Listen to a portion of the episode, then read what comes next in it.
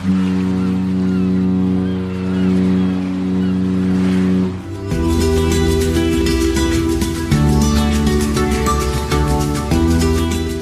Tricks, der Kreuzfahrt-Podcast. Hallo, herzlich willkommen. Ich bin Jerome Brunel aus Horb am Neckar und auf der anderen Seite der Leitung ist Franz Neumeier in München. Servus, Franz. Hallo, Jerome grüß dich. Äh, Gerade war ich noch im Biergarten. Äh, du bist ja in München, der ist ja, das, die Stadt ist ja bekannt für Biergärten. Aber wusstest du, ich glaube, ich habe es dir schon mal erzählt, dass wir den schönsten Biergarten Deutschlands haben. Also vor zwei Jahren wurde dieser Biergarten tatsächlich prämiert. Übrigens in München. Äh, da war ich jetzt gerade noch drin und habe das weltbeste Hähnchen äh, gegessen, was man überhaupt bekommen kann. Die schmecken da also ganz besonders gut. Ist auch eine Spezialität in diesem Biergarten. Und ich bin der Einzige, glaube ich, in ganz Deutschland, der derzeit erkältet ist. Ich hatte vor ein paar Tagen hatte ich äh, Turmdienst. Das ist so ein Glaskasten auf einem Turm, wo man drin sitzt, um die Flugzeuge ähm, anzuweisen, wo sie hinfliegen sollen. Und äh, da drin ist eine Klimaanlage, was an sich eine schöne Sache ist bei 39 Grad im Schatten. Äh, blöderweise habe ich die Klimaanlage nicht so ganz vertragen. Also entschuldigen Sie bitte, wenn meine Stimme heute ein bisschen angekratzt klingt. Äh, heute Morgen klang ich wirklich ungelogen wie Barry White. Du hast also, es jetzt äh, geschickt so übergeführt, dass ich zu dem Thema Biergarten nichts mehr sagen kann. Aber ich muss schon sagen, als Münchner zieht so man da aus. mindestens eine Augenbraue hoch, wenn einem jemand erzählt, dass der schönste Biergarten Deutschlands woanders ist. Aber es war tatsächlich so. Konntest du im Fernsehen sehen, wurde darüber berichtet. Ja. Äh, und es ist wirklich was, was ein schöner Biergarten. Fernsehen, eine Fernsehen. herrliche Aussicht hast du von dort über das Neckartal. Also das ist wirklich ein schöner Biergarten. Und auch sehr gemütlich und schöne Bäume, wo man drunter sitzen kann. Tolle Sache aber natürlich nicht so schön, wie wenn man auf einem Schiff sitzt und sich die Meeresbrise um die Nase äh, pusten lassen kann. Du warst wieder unterwegs mit oder wenn man äh, einem in, Schiff? Genau, oder wenn man in Seattle ja. auf der Space Needle, diese, dieser Aussichtsturm, der 1962 okay. dort zur Weltausstellung gebaut wurde, da ist nämlich ein Restaurant oben drin, das sich dreht. Und äh, der Ausblick dort ist so sensationell, also das schlägt glatt noch den, den Blick von dem Schiff aus um Längen. Okay, und da warst du wahrscheinlich vor kurzem. Deutet schon ein bisschen an, wo ich war, ganz genau. Ich bin nämlich von Seattle aus äh, nach Alaska gefahren. Genau, und darüber sprechen wir gleich. Vorher möchte ich aber noch über zwei andere Themen mit dir sprechen. Nämlich zum einen möchte ich mit dir sprechen über Kuba. Äh, Kuba ist ja in letzter Zeit sehr in den Schlagzeilen, weil sich eben die Vereinigten Staaten von Amerika und Kuba langsam wieder annähern, nachdem ja da lange, lange Jahre, Jahrzehnte äh, politisch äh, Eiszeit war. Das löst sich jetzt so langsam wieder und das hat auch Auswirkungen auf die Kreuzfahrt. Ja klar, also die Amerikaner sind natürlich, äh, ja ich sag mal, regelrecht ausgehungert, was Urlaub in Kuba angeht. Kuba ist ja eigentlich nur ein paar Meilen, ja, also ich glaube 40 Meilen oder so vom amerikanischen Festland entfernt, also wäre eigentlich das naheliegendste Urlaubsland überhaupt für die Amerikaner. Und trotzdem durften sie ja nach wie vor nicht und dürfen eigentlich nach wie vor dort auch noch nicht hinreisen. Also ein Amerikaner, der nach Kuba will, braucht eine Genehmigung des State Department und die bekommt er nur unter bestimmten Bedingungen. Also ist, man kann nicht einfach mal als Amerikaner schnell in Kuba Urlaub machen.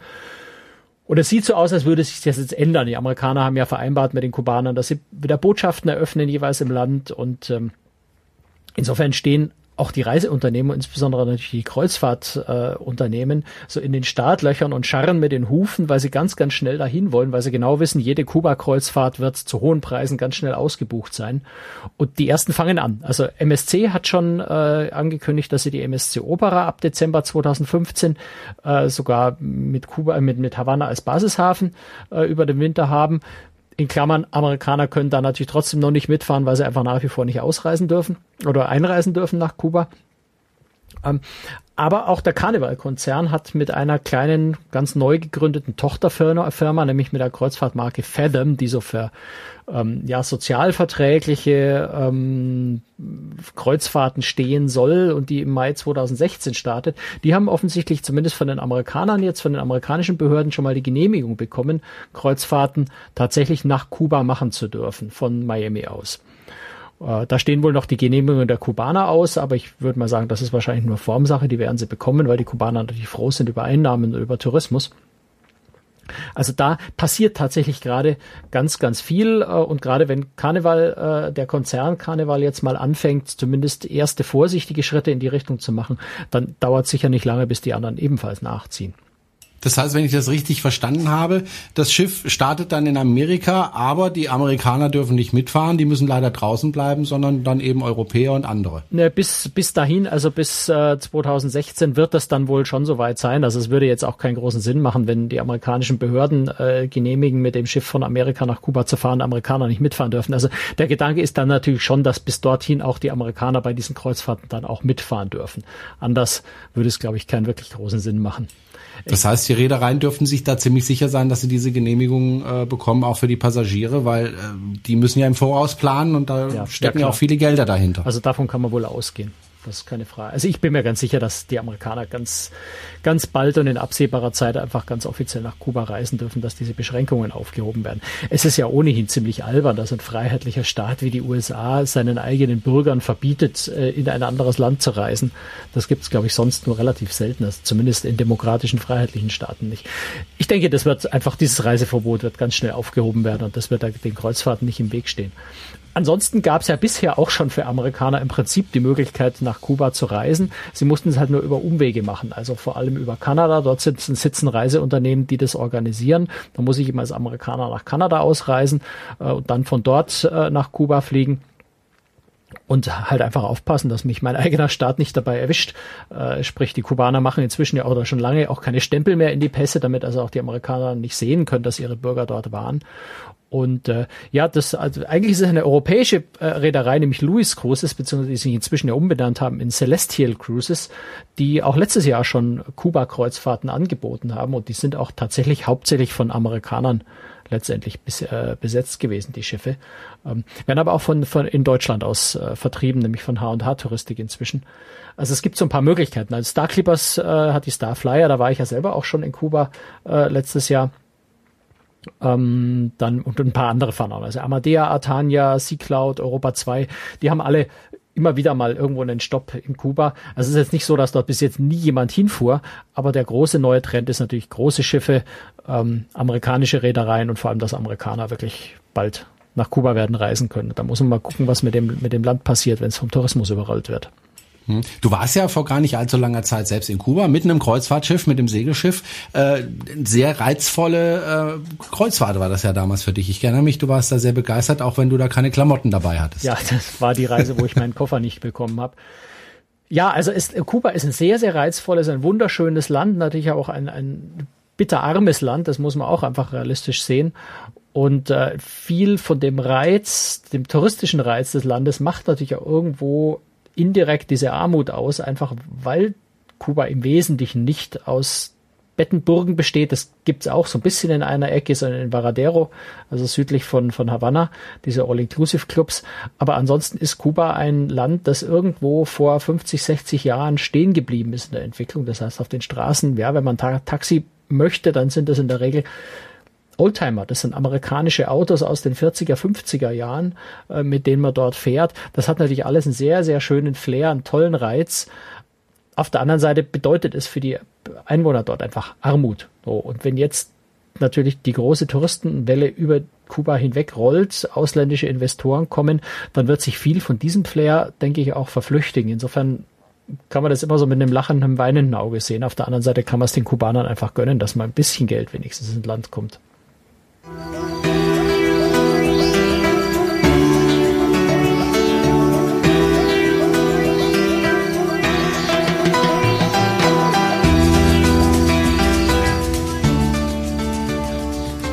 jetzt habe ich auch das Mikrofon offen. Äh, Franz, ich weiß nicht, wie es dir geht, aber ich schwitze so vor mich hin. Es ist furchtbar heiß hier in Horb. Äh, Gewitter sind im Anmarsch, aber sind noch nicht da und ich sitze unterm Dach. Du sitzt ja gerade im Keller. Du hast es ja schön frisch, ne? Ja, ich habe mir inzwischen für unseren Podcast, der im Keller, ich möchte das Ding jetzt nicht Studio nennen, aber so, so ein Schreibtisch eingerichtet, auf dem ich so ein bisschen meine, mein, meinen Aufbau für die Aufnahme mit Videokamera und, und Mikro und sowas fest eingerichtet lassen kann und nicht jedes Mal auf und abbauen muss, wie bisher. Mhm. Und der schöne Vorteil von meinem Hobbykeller ist tatsächlich, da ist es schön kühl. Ja. Da sind dicke, dicke Betonwände und Erde drumrum und da wird's nicht warm. Also ich safte wirklich. Also wer jetzt das Video guckt, der kann sehen, wie also mir der Schweiß hier in Strömen von der Stirne herunterrollt. Ähm, nächste Meldung, die ich ganz interessant fand diese Woche, äh, ist, dass die Majesty of the Seas äh, jetzt doch nicht von Royal Caribbean weggeht, sondern dieses 1991 gebaute Schiff, das auch nicht besonders groß ist, bleibt bei der Reederei. Ähm, Vermutlich, weil eben die Passagiere gesagt haben, die Kunden, äh, Leute, wir mögen dieses Schiff, äh, lasst uns das doch bitte. Ja, also das ist äh, die offizielle Begründung, die Roy Caribbean dafür auch tatsächlich gegeben hat. Ähm, ursprünglich war ja geplant, dass die Majesty of the Seas, das ähm, älteste äh, Schiff von Royal Caribbean, äh, zu Pullman Tour großes, äh, also einer spanischen Tochter von Royal Caribbean geht, die das Schiff dann in Südamerika einsetzen wollte. Und äh, ja, jetzt hat sich Royal Caribbean das wohl anders überlegt. auch, auch bisher war die Majesty ja eigentlich ein sehr erfolgreiches Schiff mit drei und vier Nächte-Touren ähm, von, von Florida aus, von, denke von, ich glaube von Miami aus ist sie gefahren äh, Richtung Bahamas. Und äh, ja, die, die Reaktionen der Kunden waren so heftig und, und so traurig auf, auf die Nachricht, dass sie das Schiff aus der Flotte nehmen, dass sie sich wohl einfach nochmal anders überlegt haben. Das macht jetzt wiederum Pullman Tours nicht so wirklich glücklich, weil die natürlich schon damit gerechnet haben, das neue Schiff zu bekommen. Jetzt bleibt es dann doch bei, bei Royal Caribbean und fährt äh, von Port Canaveral, also dem Hafen von Orlando aus, äh, drei und vier Nächte Routen dann äh, vor allem zu den Bahamas und zu, zu der Privatinsel von Royal Caribbean, Coco Key auf den Bahamas. Trotzdem wird sich ich, ja ich finde eine schöne ändern. Nachricht, weil ich hatte die Matches die immer ja. sehr gerne. Ich bin schon zweimal mit ihr gefahren. Ist ein wirklich hübsches, nettes bisschen älteres Schiff. Wobei, sie soll ja auch kräftig renoviert werden. Also es soll dann Wollte ich gerade sagen, also neue Wasserrutschen, eine Kinoleinwand ja. am Pooldeck, äh, Spielcasino wird vergrößert. Äh, ein Punkt, äh, den du auch ja. aufgelistet hast, äh, ist äh, Dreamworks, Dreamworks Entertainment. Was, was muss man darunter verstehen? Genau. Ja, das gibt's ja schon bei einigen Royal Caribbean Schiffen, ähm, dass also ja entsprechend Dreamworks Filme an Bord natürlich gezeigt werden, das Unterhaltungsprogramm dazu gibt, diese Dreamworks Figuren, also von Shrek bis äh, wie, wie sie alle heißen, ähm, die Madagaskar-Pinguine und so weiter laufen als Figuren an Bord rum, gibt eine Parade mit diesen Figuren. Also äh, da ist so einiges einfach an, an Entertainment-Programm äh, in Kooperation mit Dreamworks einfach. Wie gesagt, das gibt's auf einigen anderen Schiffen bei Royal Caribbean schon und wird dann jetzt eben auch auf der Majesty eingeführt. Hm. Damit geht man einen anderen Weg als zum Beispiel TUI Cruises, die ja die 1 und 2, das wurde jetzt offiziell bekannt gegeben von der Reederei, eben äh, abgeben an eine Schwesterreederei. Die gehen einen anderen Weg. Also die behalten das kleine Schiff, weil das ist kein sehr großes Schiff, 1900 Passagiere. Das ist ja heutzutage, muss man sagen, eher ein kleineres Schiff. Ähm, da gehen sie einen anderen Weg, also offensichtlich. Was ich eigentlich ganz gut finde, weil so kleine Schiffe natürlich auch andere Häfen anlaufen können als die ganz großen Pötte. Ja und nein. Also Royal Caribbean gibt ja trotzdem ältere Schiffe ab und hat immer wieder ältere Schiffe abgegeben. Also die Splendor of the Seas zum Beispiel äh, verlässt ja die Flotte. Ähm, auch das Schwesternschiff von der Majesty, äh, die Monarch of the Seas, hat vor kurzem ja die Flotte verlassen. Die ist tatsächlich zur Pullman Tour äh, Großes gegangen. Also Royal Caribbean ist schon auch ständig dabei, die Flotte zu verjüngen und eben sobald große neue Schiffe gebaut werden, ältere kleine äh, irgendwann abzugeben, einfach weil die Kostenstruktur natürlich bei den alten Schiffen äh, deutlich schlechter ist. Allein schon durch die geringere Passagierzahl, aber auch weil der Treibstoffverbrauch bei alten Schiffen äh, signifikant höher ist. Und ganz ähnlich ist das bei TUI Cruises letztendlich natürlich auch. Die bauen äh, Mein Schiff 3, 4, 5, 6, 7, 8 und sobald 7 und 8 kommt, sollen dann 1 und 2 abgegeben werden. Und das ist schon einfach ein riesengroßer Fortschritt, weil man sich ungefähr vorstellen kann, dass natürlich eine Mein Schiff 5 und 6 beim Treibstoffverbrauch wahrscheinlich 40, 45 Prozent äh, weniger haben werden als 1 und 2 und das schlägt sich dann einfach ordentlich zu Buche.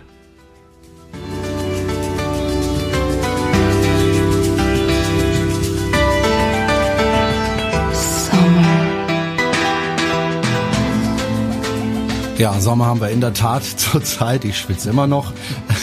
Ähm, wir wollen mal zu unserem Hauptthema heute kommen. Du warst nämlich wieder unterwegs. Äh, du bist erst vor ein, zwei Tagen wieder zu Hause angekommen. Deine Frau hat sich bestimmt gefreut. Und, äh, oder war sie dabei? Nee, ne? Nee, diesmal nicht diesmal nicht. Äh, du warst nämlich, ja, du warst nämlich in Alaska mit der Westerdam. Und äh, wir haben ja vorhin schon uns ein bisschen mit unterhalten, warst schwer beeindruckt und äh, ja begeistert regelrecht äh, von dieser Fahrt. Ja, also ich war ja äh, zuvor schon zweimal in Alaska, einmal mit dem kleinen, einmal mit etwas größerem Schiff. Ich habe einmal ganz schlechtes Wetter, einmal ganz tolles Wetter erlebt in Alaska. Beides Mal hat mir extrem gut gefallen. Deswegen habe ich mich auch diesmal wieder sehr, sehr gefreut auf die Reise. Und wir haben er hat diesmal irgendwie noch mehr Glück gehabt mit dem Wetter. Es war in Seattle, wo wir angefangen haben, die Reise, war eine regelrechte Hitzewelle. Ich weiß gar nicht, ob der Hitzerekord, ja, der Allzeit-Hitzerekord jetzt gebrochen wurde an dem einen Tag oder nicht, aber es war jedenfalls um die 30 Grad und in der Dimension ist auch der Hitzerekord in Seattle. Und wir hatten dann eigentlich auch fast die gesamte Reise traumhaft schönes Wetter. Überall war es wunderbar warm, selbst in, in Ketchikan in Alaska. Also das äh, ist, glaube ich, gehört zu den, glaube ich, fünf Städten der Welt, wo es am meisten regnet und die wenigsten Sonnentage. Ich glaube, die haben nur 29 Sonnentage pro Jahr. Und ja, wir haben einen von diesen 29 Sonnentagen erwischt, was, äh, was wirklich klasse war. Also wir haben insgesamt im Wetter sehr viel Glück gehabt, wir haben aber auch sonst äh, wunderschöne Erlebnisse gehabt, das kann man nicht anders sagen. Gerade was, was Tiere, was Naturerlebnis angeht, äh, sehr viel Glück auch gehabt. Bevor wir auf deine Reise zu sprechen kommen, für die Kreuzfahrtschiffe gelten besondere Regelungen, wenn sie dorthin fahren möchten nach Alaska, denn dieser Naturraum ist ja sehr, sehr empfindlich. Ja, also generell gilt ja rund um äh, den nordamerikanischen Kontinent inzwischen, also seit 1. Januar 2015, äh, eine, eine Schutzzone, nämlich von 200 Meilen von der Küste weg, wo also nur noch das ganz, äh, also das Schweröl mit, mit sehr niedrigem ähm, Schwefelgehalt, beziehungsweise insgesamt in den, in den, in, ähm, na, wie heißt denn, im, im, im Abgas. So, im Abgas der, äh, aus dem Schornstein einfach nur ein sehr, sehr geringer Schwefelanteil noch äh, oder Schwefeloxidanteil äh, enthalten sein darf. Das heißt, Schiffe müssen dort entweder mit Marinediesel fahren oder sie müssen Scrubber benutzen. Ähm, und entsprechend ähm, ja, hat auch, hat auch die Westerdam, also die Westerdam äh, ist die ganze Zeit jetzt mit Marinediesel gefahren. Sie hat zwar schon Scrubber an Bord, habe ich auch anschauen dürfen, ähm, die sind aber von den amerikanischen Behörden noch nicht freigegeben. Also sie haben die Scrubber schon, dürfen sie noch nicht benutzen und sind deswegen also die ganze Zeit mit Marinediesel gefahren. Aber das ist generell äh, im, im gesamten Fahrgebiet Alaska tatsächlich so. Und wenn man dann noch in sowas wie Glacier Bay zum Beispiel reingeht, was ja Nationalpark ist, dort gelten dann noch mal ein bisschen strengere Bestimmungen, sprich dort darf man dann auch selbst geklärtes und eigentlich völlig sauberes äh, Abwasser nicht mehr ablassen. Also das ist dann noch mal ein bisschen strenger. Hm, kommen wir jetzt mal auf die Route zu sprechen. Gestartet bist du in Seattle. Hattest du Zeit, dir die Stadt ein bisschen anzuschauen? Ja, wir hatten Gott sei Dank anderthalb Tage, anderthalb Tage in Seattle selber. Den äh, ersten halben Tag habe ich in, im, im Hauptquartier von Holland America mit Interviews verbracht. Ähm, den zweiten Tag hatten wir aber dann tatsächlich ein wunderbares Programm. Also wenn ich mal von wir rede, es war eine, war eine Journalistengruppe, äh, war also eine Pressereise aus Deutschland mit, äh, mit einer Kollegin aus der Schweiz äh, und was hatte ich noch, drei Kollegen aus Deutschland dabei. Also deswegen spreche ich mal von wir, wenn ich jetzt erzähle. Ähm, wir hatten also ein wunderschönes Programm, was äh, die Stadt Seattle bzw. Port of Seattle, den also sowohl der Kreuzfahrthafen als auch der Flughafen dort gehören, äh, für uns zusammengestellt hat. Also dass wir also auch von Seattle selber tatsächlich ganz viel gesehen haben. Ähm, ich war da auch schon mal und, und Seattle ist immer wieder, immer wieder ein Besuch wert. Das ist eine wunderschöne Stadt, eine sehr europäische Stadt, auch vom Klima her. Ähm, Deutschland irgendwo so ein bisschen ähnlich sehr viel Regen. Die Winter sind ein bisschen milder, dadurch, dass es ja am, am Meer liegt oder fast direkt am Meer liegt. Und ähm, ist, ist eine untypische Stadt für Amerika einfach, weil es gibt relativ wenig Kriminalität. Ähm, es sind sehr, sehr freundliche, aufgeschlossene Menschen, es sind sehr naturliebende Menschen, also so viel Mülltrennung und Umweltschutz und sowas wie da habe ich noch selten irgendwo auf der Welt gesehen, äh, geschweige denn in den USA. Also auch unter dem Aspekt ganz faszinierende Stadt. Und du hast es gesagt, die sind ja nicht direkt am offenen Meer. Das heißt, das Schiff muss dann auch so zwischen, ja, durch, durch Schluchten fahren sozusagen. Ja, Schluchten nicht ganz, aber es ist der Puget Sound, äh, also eine, mhm. eine sehr, sehr große Bucht, äh, eine sehr geschützte Bucht. Und allein schon die Ausfahrt dort ist natürlich sehr schön. Es ist weitläufig, aber es sind rundherum Berge, auch teilweise sehr hohe Berge. Ähm, gerade mit dem Mount Rainier, ähm, also ein Vulkan, auch ein aktiver Vulkan. Ähm, und auch der Mount Baker, ein sehr, sehr hoher Vulkan dort. Also auch die Ausfahrt dort äh, wirklich sehr, sehr schön und durchaus ein Erlebnis. Also es ist schon toll, wenn das Wetter schön ist, wenn man hinten am offenen Deck unter freiem Himmel sitzen kann oder stehen kann, an der Reling stehen kann, sich das anschauen kann, die Möwen um einen kreisen. Das ist was Tolles. Hm, Seattle liegt ja im Nordwesten der USA. Wie muss ich mir das klimatisch vorstellen? Schon ein bisschen kühler als bei uns, oder? Es ist ja, wie ich es vorhin gesagt habe, ne, der absolute mhm. Hitzerekord in Seattle ist, glaube ich, 30 ja, aus dem Jahr 2000. Ja. Da war es mal um die 30 Grad. Ich glaube 30, irgendwas Grad.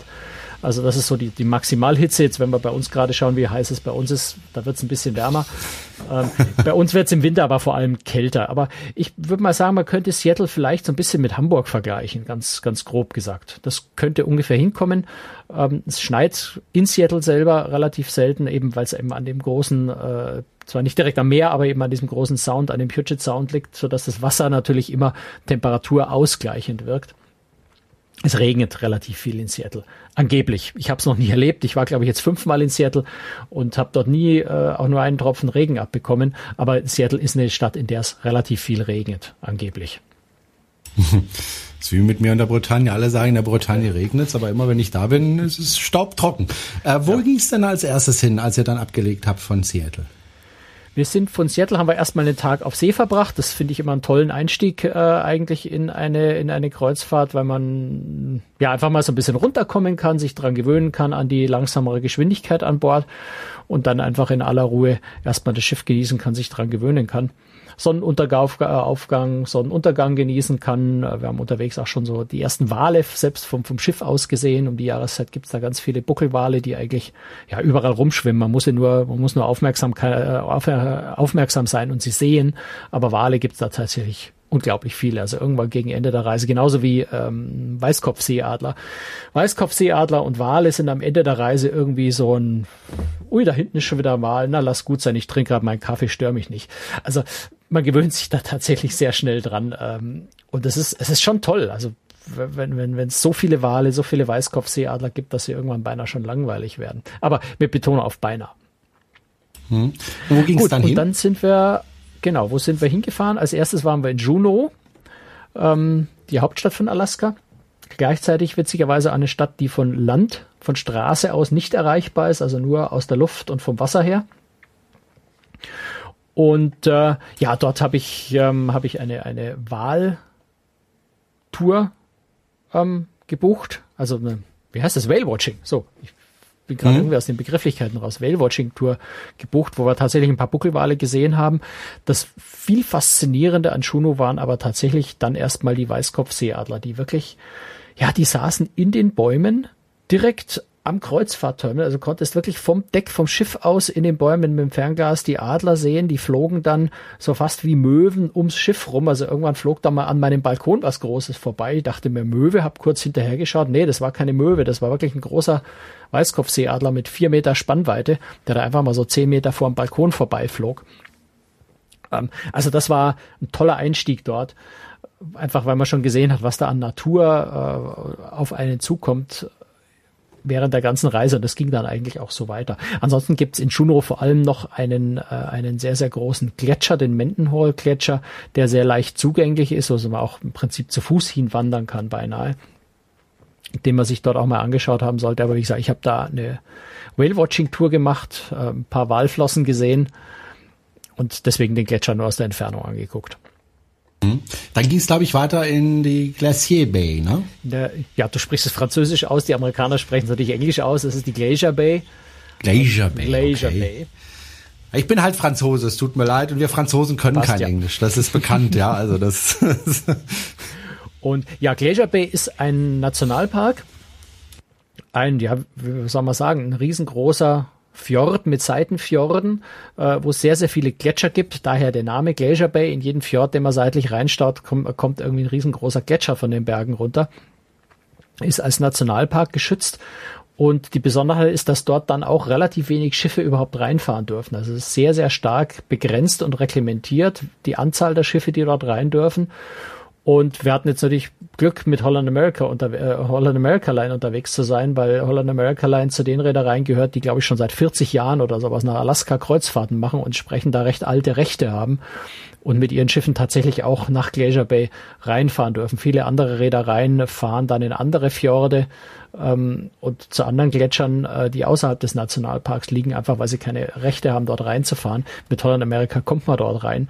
Und das lohnt sich tatsächlich, weil es ist einfach, es ist wunder wunderschön, wenn man da entlang fährt. Und ja, da ist links ein Gletscher und es ist rechts ein Gletscher. Und dann kommt man ganz ja am Ende äh, in einen Fjord rein, wo dann mal wirklich auf ist, die Entfernung ist immer so schwer abzuschätzen, gefühlte 25 Meter, wahrscheinlich waren es eher 100 Meter, äh, gefühlte 20, 30, 50 Meter mit diesem großen Schiff direkt an den Gletscher ranfahren kann und das beobachten kann, ist schon sehr, sehr faszinierend, wenn er diese eiskalten Winde plötzlich, also obwohl es ein warmer Tag war, der, der Wind, der dann vom Gletscher runterweht, einem plötzlich ganz kalt und, um die Nase fegt, äh, weil, weil es die kalte Luft von dem Gletscher mit runterbläst.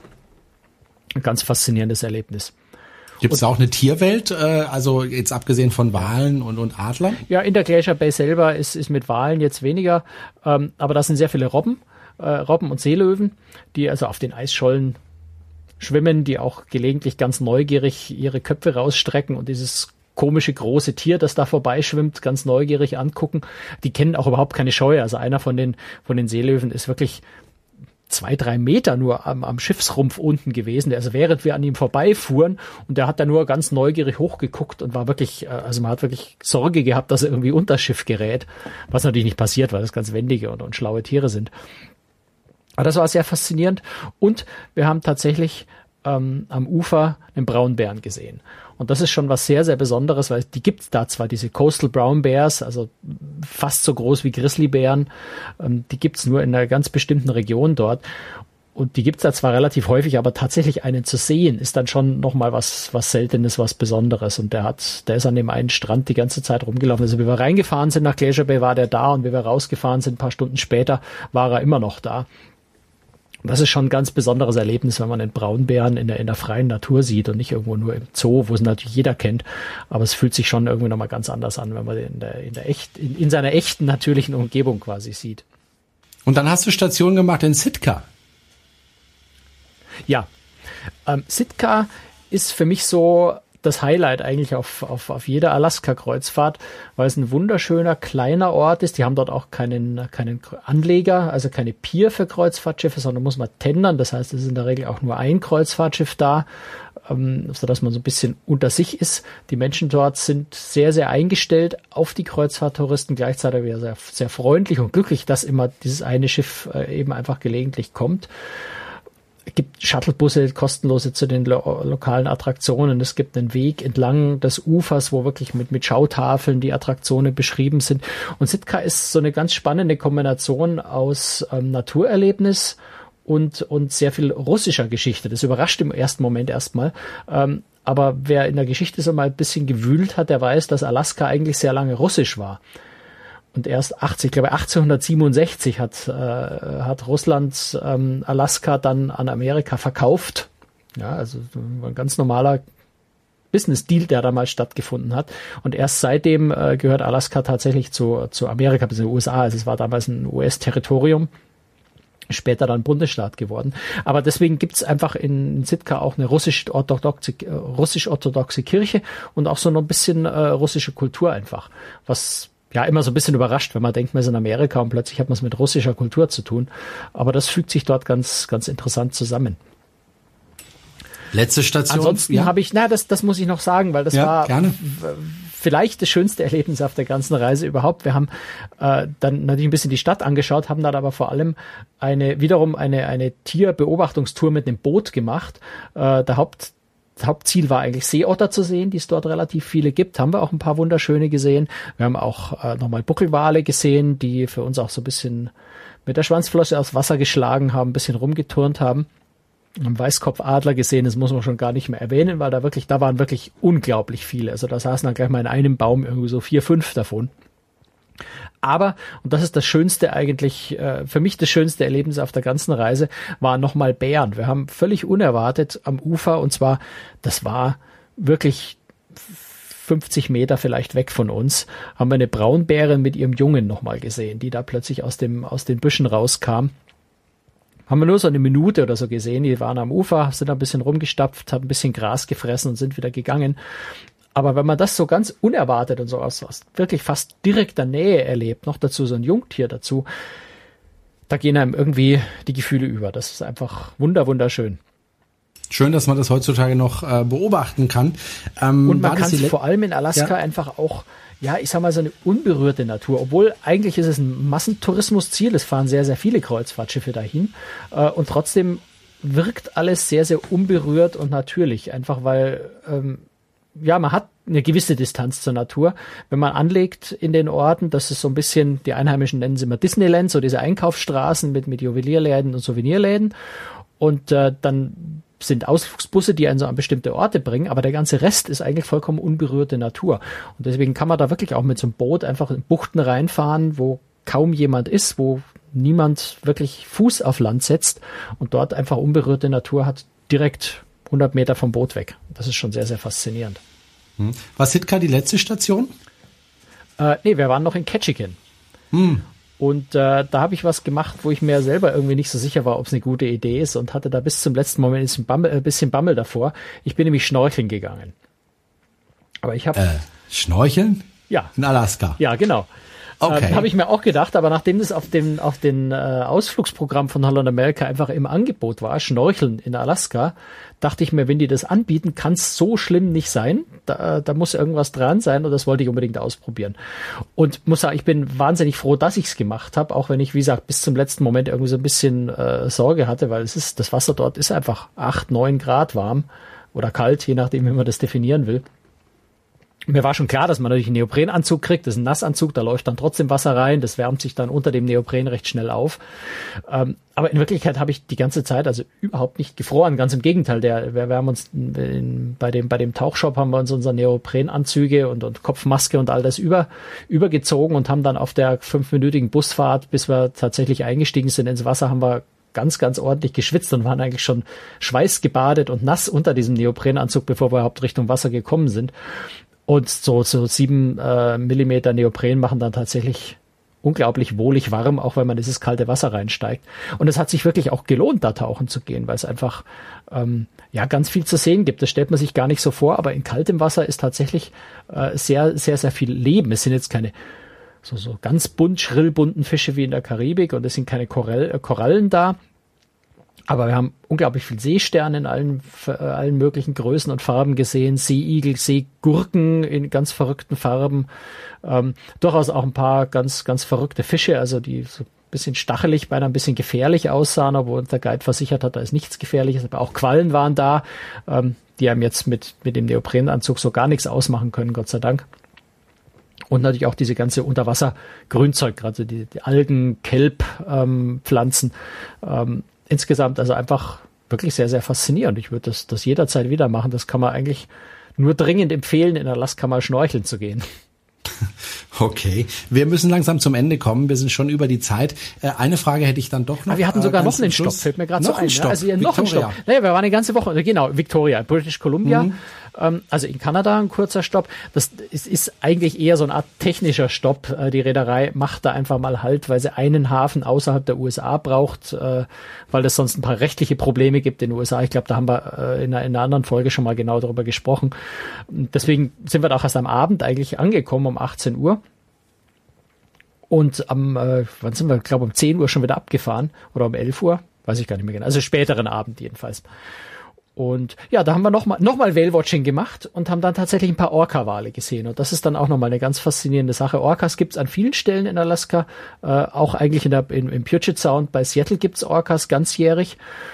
Und Orcas sind dann einfach auch nochmal eine ganz, ganz spezielle Faszination für sich, weil das natürlich Jäger sind, ähm, kleinere Wale sind, die also nicht so behäbig sich wie die Buckelwale bewegen, sondern durch auch durch ihre weiß-schwarze Färbung, durch diese, diese markante Rückenflosse ähm, auch schön leicht zu beobachten sind und auch nochmal für sich ganz faszinierende Tiere sind. Also hat auch da wieder sehr, sehr viel Spaß gemacht und wir haben einen dermaßen kitschigen Sonnenuntergang gehabt, dass einem die Farben schon kaum mehr jemand glaubt, wenn man das fotografiert.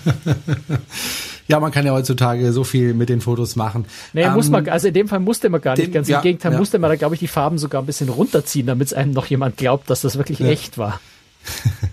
Gut, dann ging es zurück nach Seattle. Jetzt meine Frage an dich, die letzte Frage. Ähm, wie sieht es auf der Kostenseite aus? Du hast jetzt die Reise nicht bezahlen müssen, weil du warst eingeladen von der Reederei.